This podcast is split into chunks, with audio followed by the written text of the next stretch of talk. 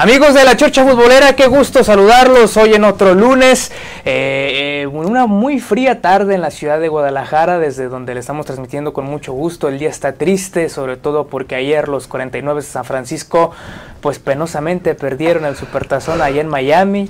Ya qué les puedo decir sobre ese tema, pero bueno, hay que hablar mejor de la Liga MX, no sé si es mejor hablar de eso, peor, en fin, ya lo estaremos desglosando. Mi nombre es Agustín Jiménez, estamos totalmente en vivo en el informador para que nos comparta su comentario a través de la polémica que vamos a generar aquí hablando de Chivas y Atlas y otros temas. Como todos los lunes, aquí a mi lado, Federico Monclova, en una producción a cargo, porque luego Fede me regaña, en una producción a cargo de Sergio Rodríguez, estamos aquí cordialmente. Fede, ¿cómo estás?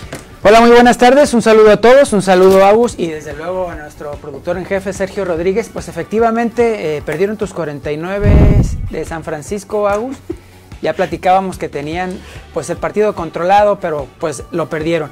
Y por el lado de la Liga MX, pues Chivas como que no avanza.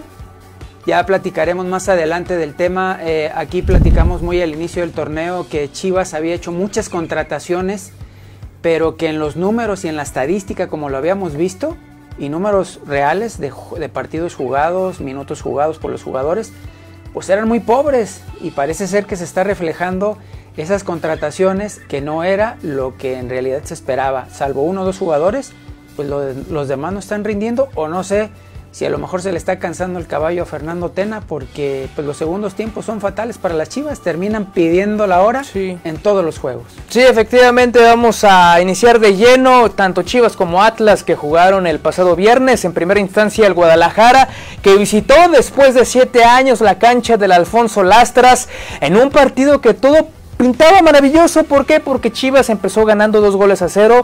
Eh, dos goles de penal. Primero por parte de Javier Eduardo López, luego de Oribe Peralta. Oribe que anotó por fin con la playera de Guadalajara en Liga, ya lo había hecho en Copa ante, Correcaminos después de más de un año de sequía de gol de eh, Oribe Peralta, pero como ya lo mencionaba Fede, eh, las cosas se le comienzan a complicar a Guadalajara, hay mucha polémica en este partido y en varios, pero específicamente en este partido por parte del videoasistente arbitral, el el árbitro Fernando Guerrero, para llorar hay que decirle un pésimo trabajo de Fernando Guerrero para ambos lados, ¿eh? Porque el primer penal de Guadalajara para mí sí es, la falta de sobrevivir Antuna para mí sí es. En el segundo, la falta de sobrevivir de Peralta sí es muy polémica. El jugador de San Luis parece que sí toca primero el balón y esa la pudo haber marcado como no la pudo haber marcado. Pero el penal de Atlético San Luis que le marca a Madueña por un posible empujón sí es una vergüenza. Imagínense ustedes si todos los empujones en el área se marcaran como penal, pues nos la pasaríamos ahí más de media hora por partido fácil. Pero peor aún, en el segundo gol del Guadalajara, el despeje de Miguel Ponce al centro sin fuerza, pues le deja el balón para que eh, el Atlético San Luis empate a dos goles. Y sí, hay que decirlo, Luis Fernando Tena por segundo partido consecutivo se echa para atrás en un momento muy temprano del partido contra Toluca. Yo le compraba la idea porque se lesionó un tipo como Jesús Sánchez, expulsaron a Ronaldo Cisneros y bueno, aunque no estábamos muy de acuerdo, podríamos encontrar justificantes para que Luis Fernando Tena se echara a la defensiva. Pero en este partido, cuando todo parecía controlado, no había necesidad de eso. Entonces creo que Luis Fernando Tena tiene plantel como para soportar una ventaja y ni siquiera soportar para manejarla tranquilamente y buscar más goles con un plantel tan ofensivo. Antes nos quejábamos que Chivas no tenía esas variantes, hoy las tiene y Luis Fernando Tena no las está aprovechando. Y Fede, independientemente sobre si Tena se juega su puesto o no, que para mí no lo va a hacer, es muy temprano en el torneo y por lo menos creo que en Chivas ahora van a respetar un poco el proceso. Creo que la presión externa se va a empezar a comer a Luis Fernando Tena, tanto los aficionados como la prensa y todo lo que se venga. Bueno, es un hecho que, que va a empezar a haber presión porque Chivas no gana, no pierde, pero tampoco está ganando. Y sobre todo en las formas, ¿no? O sea, está terminando los partidos con el reloj en la mano porque ya no pueden más. Tú mencionabas del tema de los, del penal. Es un hecho que el penal de Antuna, pues es falta, ¿no? Está hay una toma muy clara donde el jugador de San Luis le mete una zancadilla a Antuna, prácticamente, dentro, o sea, dentro del área es penal. El empujón que mencionabas, yo siento que el árbitro quiso compensar, porque como no estaba muy convencido de ver, como que después no se convenció ni él mismo del penal que le marcó a favor de Chivas, del que le hicieron a Oribe Peralta. Es un hecho que la jugada, pues sí lo, sí lo, sí lo tumba, ¿no? Pero es un hecho que él llega a sacar primero el balón y después por la inercia de la jugada, tumba al jugador. Eso no se marca en penal. Eh, por otro lado, hay una jugada muy el, el, problema es el arbitraje, porque hay una jugada muy parecida o, o, no parecida, igual en el partido contra América, lo ejemplifico para ver el tema del arbitraje, y llega el portero de Ciudad Juárez y prácticamente taclea a Henry Martín dentro del área, en una jugada donde también el balón ya había pasado, pero él llega totalmente a taclear al, delantero del América. Entonces, el problema del arbitraje es que ni ellos, ni ellos saben cuándo marcar penal y cuándo no marcar penal. Y desde luego, después de esa jugada de Oribe Peralta, yo siento que el árbitro totalmente quiso compensar, porque ni como tú mencionas, pero ni siquiera es empujón. O sea, los dos están viendo hacia arriba el balón y a la hora de, de, juntarse, pues obviamente chocan las espaldas, pero no hay empujón. Entonces, desde luego, no era penal a, a favor de San Luis. Pero bueno, el San Luis no tiene la culpa, cobra y empata. El asunto es este: Chivas, a raíz del empate, se le empieza a caer el partido tremendamente. El gol le, le, cae en los últimos cinco minutos del partido. Entonces, ¿qué sucede? No, ya no hubo capacidad de reacción. Chivas, ya hay, no que, hay que decirlo, Chivas. Chivas. fue ampliamente superado, hay que decirlo, se salva de... El empate es hasta un premio para el Guadalajara, pudo haber perdido tranquilamente, Atlético San Luis estuvo hostigando constantemente la portería de Antonio Rodríguez, pero dice Luis Fernando Tena que el resultado es justo, vamos con sus declaraciones, no sé de dónde ve la justicia, pero estas son las declaraciones del técnico del Guadalajara. Parece justo, porque el partido se dio justo como, como ¿Cuánto llevamos? lo habíamos pensado, es decir, Siete y medio. San Luis atacando, San Luis eh, apretándonos, San Luis presionando. ¿Qué pasó con ha sido la lista que ibas a traer? Su estilo de juego No lo hizo muy bien contra Cruz Azul hace y yo 15 días aquí. Lo hizo todavía No, mejor contra sí buen en pues, Aguascalientes, de apretar, de morder, de no dejar jugar. Que iba a Sabíamos que nos iban a hacer eso, pero también sabíamos que cuando pudiéramos llegar al, al último tercio le iba- les íbamos a hacer mucho daño por, por la calidad de nuestros jugadores y por el espacio que ya iban dejando, ¿no? Después, bueno, nos fuimos, nos fuimos adelante y, y- y al final nos empata porque siguió el juego así, no pudimos desdoblar con, con la consistencia que hubiéramos querido. Sí me parece justo el empate al, al final. Nos vamos muy molestos porque nos sacaron el, el resultado al final, ¿no? Y eso siempre duele y eso siempre molesta porque además parecía que ya había pasado lo más difícil que ya era cuando estábamos mejor parados en el terreno de juego. Ahí estuvieron las declaraciones primero de Luis Fernando Tena, que dice que el resultado es justo, aunque deja a- aceptar que las críticas también son negociables y que Chivas no está jugando bien. Ya hablábamos del arbitraje e incluso Fede dice que Fernando Guerrero, a quien le mandamos un saludo, usted ya se imaginará, eh, eh, no estaba de acuerdo ¿Qué- qué Cristian? No Calderón, bueno. no lo puedo decir, es, es horario familiar. Vamos con las declaraciones de Cristian Calderón, que salió enojado, hay que decirlo. Está muy, hay mucha polémica en este comentario. Puede que tenga razón, pueda que tenga que no, pero primero vamos a escucharlo y ya daremos un análisis de esto. Un partido, partido sumamente complicado, ¿no? Eh, sabíamos que San Luis iba a ser un equipo muy difícil. Y al final eh, se hizo el trabajo, no, no salió el resultado que queríamos, pero bueno, vamos a casa con un sabor muy malo, ¿no? Gracias a la, al arbitraje que, que nos tocó el día de hoy, yo creo que fue lo que echó a perder el partido. ¿Crees que hubo divi- división de, en las divididas, las daba unos y otros no, o sea que fue regular? No, no fue regular para nada. Todo el segundo tiempo nos pasamos metidos en nuestro arco, gracias a- al arbitraje que, que hizo el señor árbitro el día de hoy. Pero bueno, eh, nos vamos con el empate, no, no nos vamos contentos, al contrario, nos vamos muy molestos por, por lo que pasó el día de hoy, no queda otra más. ¿Consideras que compensan el penal? Sí, yo creo que sí. ¿El penal San Luis? Sí, yo creo que sinceramente sí. Eh, el mismo árbitro nos lo dijo, ¿no? Que ya nos había marcado dos a nosotros. Pero bueno, no queda otra más que dar la vuelta a la página y seguir trabajando. No, no se lo mandó a decir, simplemente dijo que Fernando Guerrero sí termina compensando los dos penales y que incluso les dijo, ya les marqué dos, pues ahora va una para ellos. O sea, ¿cómo es? Eh, te Hay que, hay que, los árbitros se, Se tienen que... sí quería, quería compensar, ¿eh? O sea, yo siento esa jugada. Ah, qué lamentable. Obviamente no era penal, o sea, ni siquiera hay un choque fuerte, o sea, los dos se juntan, pero ni siquiera, ni uno ni otro se empujan, y él aprovechó y rápido dijo, aquí compenso y marco penal.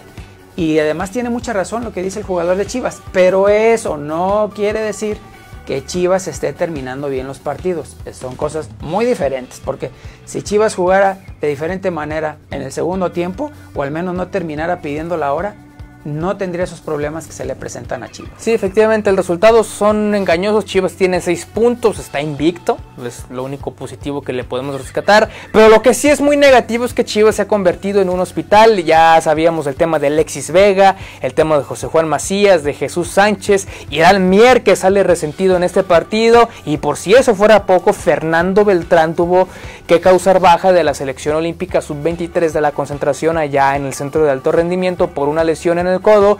Entonces, ah, también hay un problema físico eh, del Guadalajara, ya es una cantidad importante. Y luego donde los mandan a, a, checarse médicamente y donde les hacen supone, todos los estudios y, toda la tecnología. No, se está confiando que tiene un plantel enorme para cubrir las ausencias, pero ya son demasiadas, ojalá ya no, no pose mayores. Es probable que Macías y Vega puedan quizás ser considerados para el partido contra Tigres del próximo fin de semana. Habrá que esperar y si no, Luis Fernando Tena también tendrá que hacer rotaciones para este encuentro. Ahí está el resultado del Guadalajara, invicto muy engañoso esta forma, pero bueno, habrá que esperar qué pasa el próximo fin de semana. Vamos con los que sí ganaron, pero que nadie los vio, que fue a los rojinegros del Atlas contra los Cholos de Tijuana en un partido que bueno, nosotros sí sabíamos que el partido, el estadio estaba vetado y ahorita les voy a explicar por qué hago énfasis en nosotros sí sabíamos, pero primero vamos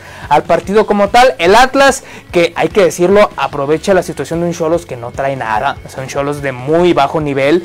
Y Atlas que termina concretando un golazo de Luciano Costa y que también los cambios le resultan a Omar Flores. Hay que recordar, Rafael Puente del Río es el nuevo técnico del Atlas, pero en este duelo todavía Omar Flores, eh, técnico del equipo sub-20, fue el estratega interino. Le salen las cosas, el Atlas gana bien, pero también hubo polémica arbitral en ese partido, Fede. Sí, efectivamente, como mencionas, el Atlas gana bien. El primer tiempo, pues ya lo comentábamos eh, ese día en el estadio. El fútbol mexicano sin público... Siento que el público... Muy pesado, ¿no? Muy tedioso. desenmascara el mal fútbol que se juega en nuestro, en nuestro país. Sí, estoy de acuerdo. Eh, un fútbol muy pues muy de muy bajo nivel el primer tiempo sobre todo ya en el segundo tiempo mejoran las acciones eh, mejoran los equipos y el Atlas muy ordenado, a mí me, llamó la atención que eh, Omar Flores ordenó muy bien al equipo los cambios adecuados y le salieron, digo adecuados porque al final de cuentas le salieron, de hecho el último cambio que hace pues es el gol del empate, ¿no? El que mete el gol del empate. Pero sí, efectivamente, también el árbitro pues eh, dando ahí unos tiros y jalones por equivocándose en algunas marcas, marca un penal que pues por más que lo vemos en la repetición, al menos yo no veo mano, muy rigorista, ¿no? También. Y que pues también. es que no es cuestión de, ser rigorista. Y, que, es esta jugada precisamente. Si, ves, pero, si es mano, es mano. No, y, que también eh, otro, otro, tema del VAR en general, en, el fútbol, en el fútbol mexicano al menos, es que se tardan por no decir horas, pero tardan tardó como dos, minutos eh, en para revisar una jugada. Eh, hubo una jugada que se marcó fuera de lugar y que luego tuvieron que ir al bar porque decían que a lo mejor no había sido fuera de lugar Tardó dos minutos en decidir si era fuera de lugar o no. Ahí es muy sencillo. O eso no es. Ahí no es cuestión de apreciación. Si estás en fuera de lugar, pues estás en fuera de lugar. Y si no, no lo estás. No, es cuestión de apreciación.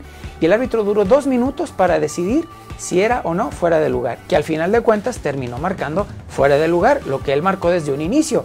Y por el lado de la mano que decíamos, pues no hay una, no hay una toma clara donde se vea que el jugador toca el balón con la mano. Desgraciadamente para el jugador, decide estirar la mano, levanta la mano y el árbitro se va con la finta. Después va al bar y él decide que sí es penal y se marca penal y empata el equipo de Cholos. Sí, efectivamente, Javier Correa termina anotando la anotación del encuentro de que le da el triunfo a los rojinegros del Atlas. Ya lo decíamos, eh, el estadio estuvo sin público penosamente y algo que, y que incluso platicábamos y bueno, nosotros que, que pudimos estar ahí, algo que nosotros notábamos es que el partido estuvo muy fluido.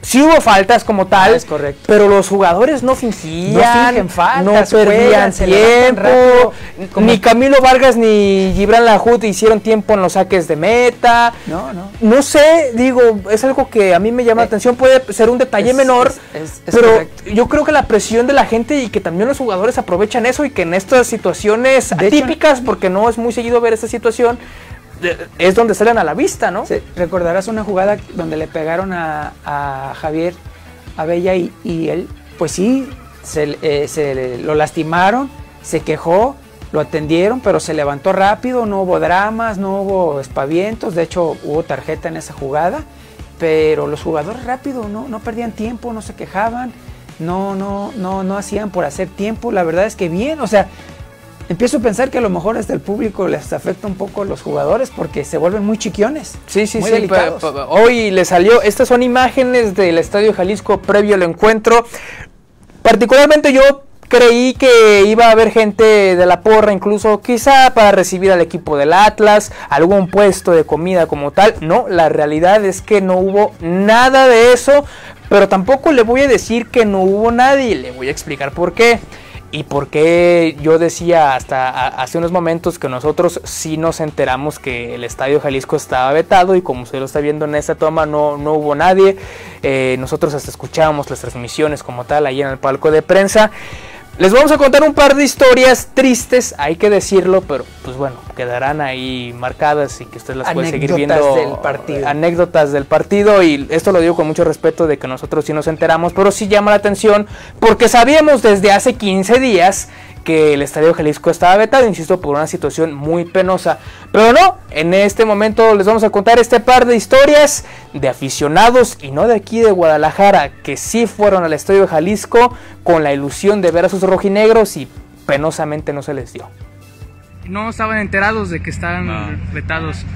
Hasta ahorita que vimos que no había gente, no había, no había movimiento, nada. No creo que esté bien que unos paguemos por, por los gente que no, no obedece las leyes.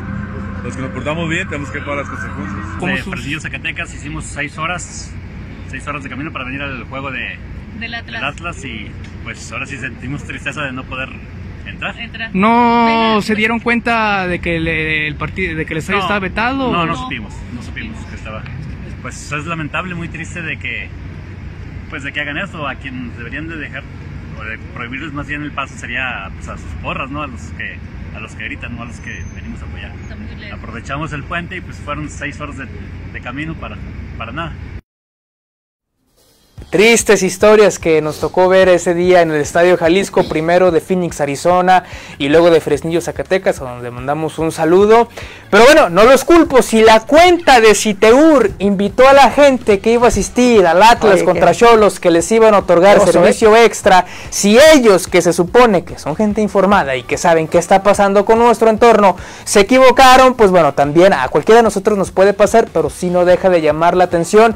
Penosamente en ambas historias, pues bueno, solamente Oye. vienen este fin de semana, no van a poder estar contra Morelia. Habría que hacer una pregunta. ¿Y el Atlas necesitará como tanto presumen los aficionados del Atlas a sus aficionados en el estadio? Hoy les fue bien. Sí. No el problema. No, Cuidado, eh, ¿eh? No, digo, llama la atención que el resultado fue positivo para Atlas, pero no, ya, ya lo dijiste tú, Fede, es muy pesado ir a un encuentro al que sea sin afición y demás, y no estamos acostumbrados, si no es un escenario que nos guste ver. Se dio por una situación penosa el primer estadio que la, que la Liga MX veta por ese famoso grito, ese grito calificado como homofóbico. Ahora dice Pedro Portilla que aquí nació y aquí debe de morir. Aquí, la, aquí la ventaja, insisto, para los aficionados de Atlas, no para los que vivimos, porque pues ellos penosamente ya no podrán asistir, es que el Atlas juega el próximo jueves contra Morelia, pero antes de ir con todo este debut de Rafael Puente y demás, vamos a escuchar las declaraciones en zona mixta de los autores de los goles contra, contra Cholos, tanto de Javier Correa como de Luciano Acosta. no se me venían dando las cosas, la verdad, por ahí no me salía nada. Y bueno, eh, los goles para el delantero son, son aire, son respiro, así que nada, feliz, contento y sumamos que era importante. Es fútbol, hay que acostumbrarse, hay que sumar. eh, somos un equipo y a veces te toca, a veces no te toca. Cuando te toca tenés que estar preparado, para eso me entreno, para eso trabajo. Nunca me desesperé, nunca salí a decir nada indebido. Creo que, que trabajo para eso y bueno, hoy se dio. Hoy se dio. Muy contento por el triunfo, eh, como dije recién, el pasado eh, hay que dejarlo atrás, eh, hay que pensar positivo siempre y levantando la cabeza para lo que se viene. Se sintió muy raro, sí. eh, me tocó jugar dos partidos aquí eh, con la gente. Hoy es el tercero que juego sin la gente. La verdad que se sintió raro.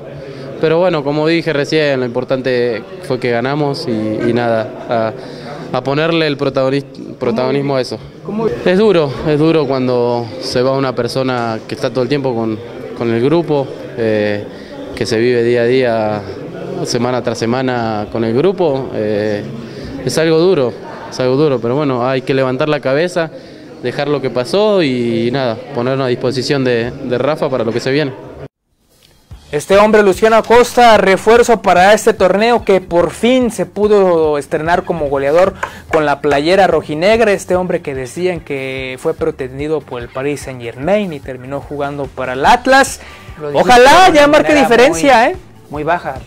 Fue pretendido por el Saint Germain y terminó jugando para el Atlas, me sonó como, como bueno. No, no, no. Él, él lo dijo en conferencia de prensa. Él lo dijo en conferencia de prensa como tal. También estos jugadores, Correa y Luciano Acosta, Cufré dejara el puesto como director técnico. Ya sabemos que están acostumbrados a estar con él y que es una situación lamentable como tal. Pero hay que darle la vuelta a la página. Leandro Cufré ya fue. Eh, después de toda la presión también de la afición rojinegra, hay que decirlo, ya los resultados no respaldaban en lo más mínimo a Cufré y sobre todo las maneras de juego. ¿Y quién llegó? Rafael Puente del Río, un tipo polémico por sus resultados. Es cierto, siempre va de más a menos. El primer torneo, al menos con Lobos Wabi, Querétaro fue bueno, de ahí fue para abajo y cuando llega ese punto, cuando el equipo se le empieza a caer, Rafael Puente no ha tenido esa capacidad de reacción para revertir una racha negativa. Hoy llega los rojinegros, esa baraja de técnicos jóvenes y aquí está lo que dijo Rafael Puente del, Río el día de su presentación, de su presentación y así que hay que abrocharnos los cinturones. Eh, ¿Qué les digo? La verdad es que ya me urgía estar de este lado. Yo sé la profesión que ustedes ejercen, la he ejercido, la respeto profundamente y siempre he sido y seré un perseguidor de mis sueños. Y mi sueño es esto, es dirigir, me apasiona y la sangre corre con todas sus fuerzas por mis venas cuando tengo el privilegio de estar frente a un equipo y hoy se me presenta en inmejorables condiciones por el tipo de, organización a la que tengo el privilegio de llegar. Pues que si, si yo no me equivoco, si tú eres capaz de sumar la cuota de puntos que te permita acceder a la fase final, pues en automático te olvidas de, la permanencia. Es una consecuencia de, de, estar entre los ocho mejores. Entonces nosotros siempre aspiramos a lo mejor y a lo máximo y trabajamos para ello. Entonces, hablar de, ay, la permanencia, sí, es una realidad que existe, ¿eh? no es que la evadamos, está ahí y los números son fríos y contundentes. Sin embargo, nosotros nos ocuparemos de poner a esta institución donde le corresponde y a partir de lograr ese objetivo que nos hemos trazado, pues en automático se, eh, desaparecerá esa, esa, ese presente, digamos, que tiene con respecto al, tema que mencionas. Nosotros, dentro de la cancha, me da exactamente lo mismo si eres extranjero mexicano, joven, veterano, los que consideremos estén mejor son los que juegan. Evidentemente para eso se requieren dos valores trascendentales. La justicia, es decir, ser justos como cuerpo técnico siempre es importantísimo, y la asertividad para tomar la mejor decisión y elegir a los mejores. Pues las comparaciones siempre son odiosas. Créanme que yo no soy de evadir, este, de evadir preguntas, respondo todas sin ningún problema, pero entrar en el terreno de la comparación me parece de muy mal gusto. Lo que dirigí, ya lo dirigí. Lo que ahora nos corresponde dirigir, sí te digo que hay la materia prima suficiente para poder acercarnos a la construcción de lo que pretendemos sea nuestro modelo de juego. De arranque, tendremos que trabajar hasta sangrar para que este equipo termine entre los ocho mejores.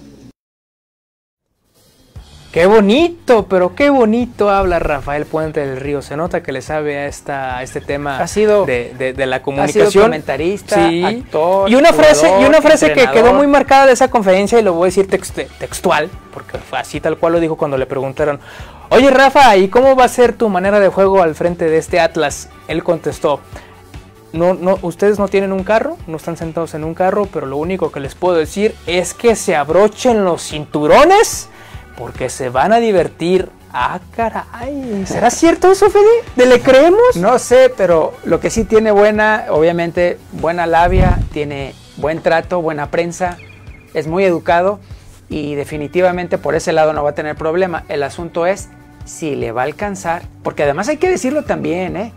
El equipo del Atlas no es así como que la calidad en grandes No, y jugadores. aparte, digo, digo O sea, Rafael no que Puente, llegado un equipo, Rafael Rafa Puente Puente maneja un estilo ofensivo, pero el Atlas no tiene jugadores un- ofensivos. un super, super equipo.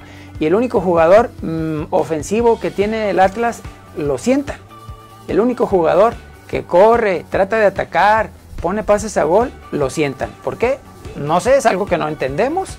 Pero hay que recordar, en este partido estuvo en la banca, ni siquiera entró de cambio, ¿no? Sí, Entonces, pues también, también no nada más es que Rafa Puente quiera. O sea, el Atlas no tiene un super equipo como para levantar y decir, ah, no, ya llegó Rafa Puente o ya llegó el que tú me digas, este, el Tuca, Mohamed, el que sea. Tampoco es un super equipo, ¿eh? Entonces, no es así como que ya llegó mañana.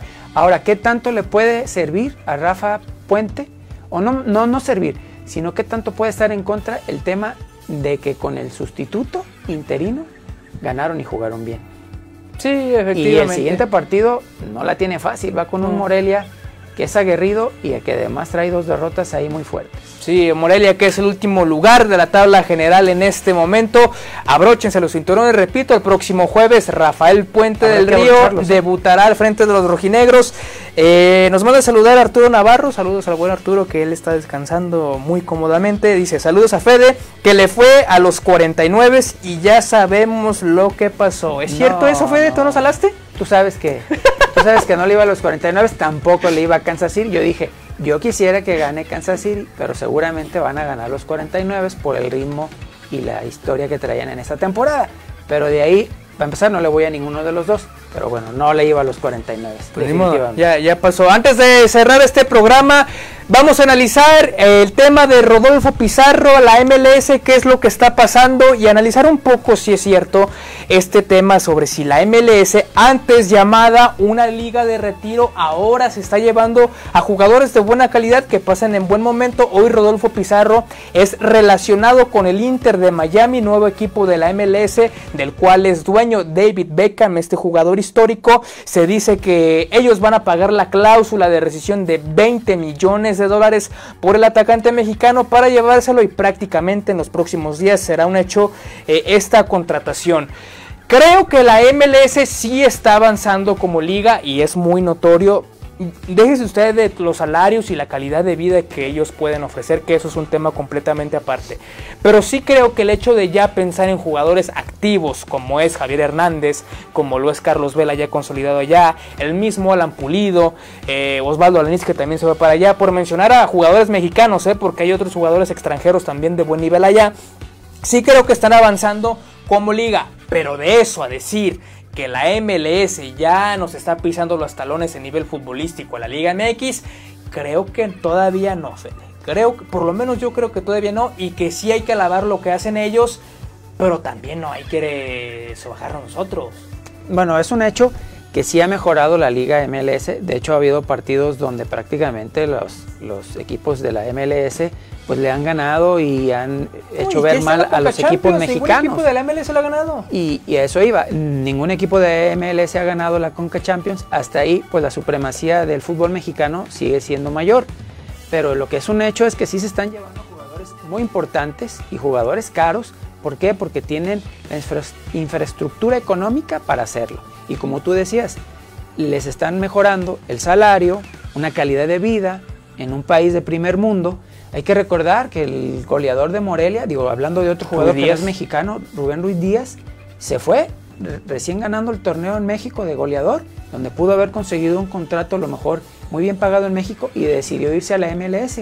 La MLS está robando, está robando aforo, entonces no creo que tarden mucho, sobre todo por el tema salarial, de conseguir y, y tener jugadores de calidad y como dices tú, activos, porque antes era sabido que se iban ya los que a lo mejor ya se retiraban, sobre todo los que jugaban Sí, en Europa. para asegurar ¿no? el tema económico, ¿no? Pero ahorita ya están llevándose jugadores en activo, buenos jugadores. De hecho, pues de los que de los mexicanos, ¿te gusta? Pues, los cuatro. No, los cuatro yo los quisiera tener Chivas. Los cuatro en- son jugadores de selección, Sí. entonces pues no son ningunas este, cartuchitos quemados, entonces están llevando buenos jugadores. La, la afición de Chivas quedó dolida con la situación de este hombre que usted está viendo en pantalla y no con él, sino porque, bueno, después de tantos refuerzos que contrató Peláez, pues el más anhelado era Rodolfo Pizarro, finalmente no se concreta. Sí creo que para él es una es un retroceso ir a la MLS. Yo hubiera preferido que se quedara en Rayados. Algunos aficionados de Chivas dirán, bueno, por lo menos ya no se da un rival directo. Pero Rodolfo Pizarro también estoy de acuerdo, no tiene nivel para Europa, pero tampoco para ir a la MLS. Pero si usted, aficionado de Chivas que nos está viendo, lo único positivo que le puedo decir es que quizá en tres años o cuatro que termine su contrato, es más viable que el Inter de Miami se lo venda a Chivas que Rayados a Chivas, porque Rayados que es, tan orgullosa esa institución que por más que no utilizaran a Pizarro en el campo no lo iba a regresar a Chivas, así que si usted le quiere eh, encontrar algo positivo a esta situación, pues bueno, ahí está. Y en cuanto a Conca Champions, ya para finalizar con ese tema, es muy claro, Fede. Uno de los duelos más atractivos es el de el LFC de Carlos Vela contra los Panzas Verdes de León. Ah, Por más que usted me diga que Carlos Vela viene a jugar aquí a México y que fueron subcampeones de la MLS y demás, León le tiene que pasar por encima desde el primer, desde el primer momento ese equipo. Pues sí, efectivamente, digo, ahí, ahí no hay, ahí no hay mayor, mayor situación, ¿no? El, equipo mexicano, pues supremacía sobre, sobre los equipos mexicanos y desde luego sobre los equipos de la MLS, porque pues está muy por encima, hablando en cuestión, en cuestión de fútbol. Y por otro lado, pues tú mencionabas de un partido que puede, que todos los mexicanos vamos a querer ver, me dirás si sí o no es cierto, el equipo de Vela contra el equipo de Chicharo, ¿no?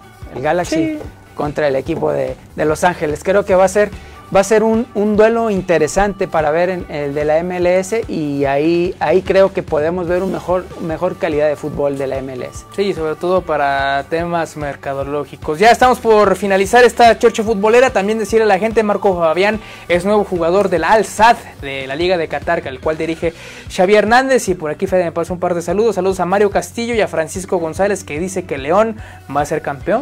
No lo sé por lo menos el León ya es líder general, este equipo de Ignacio Ambriz que juega bien, pero que se le ha negado en demasía el título. Gracias Fede por tu participación. Gracias a todos, buenas tardes, un saludo. Saludos a todos también. Eh, gracias a Sergio Rodríguez estuvo a cargo de esta producción. Mi nombre es Agustín Jiménez. Recuerde, manténgase bien informado en todas las plataformas del Informador, Facebook, Twitter, página web y por supuesto en la edición impresa. Nosotros tenemos una cita aquí el próximo lunes para ver si ya el fútbol tapatío nos vuelve a dar una alegría en conjunto porque hoy no fue Chivas, no fueron los Leones Negros, fue Atlas, así que por lo menos esperemos que para el próximo fin de semana así sea. Mi nombre es Agustín Jiménez, gracias por su atención, buenas tardes.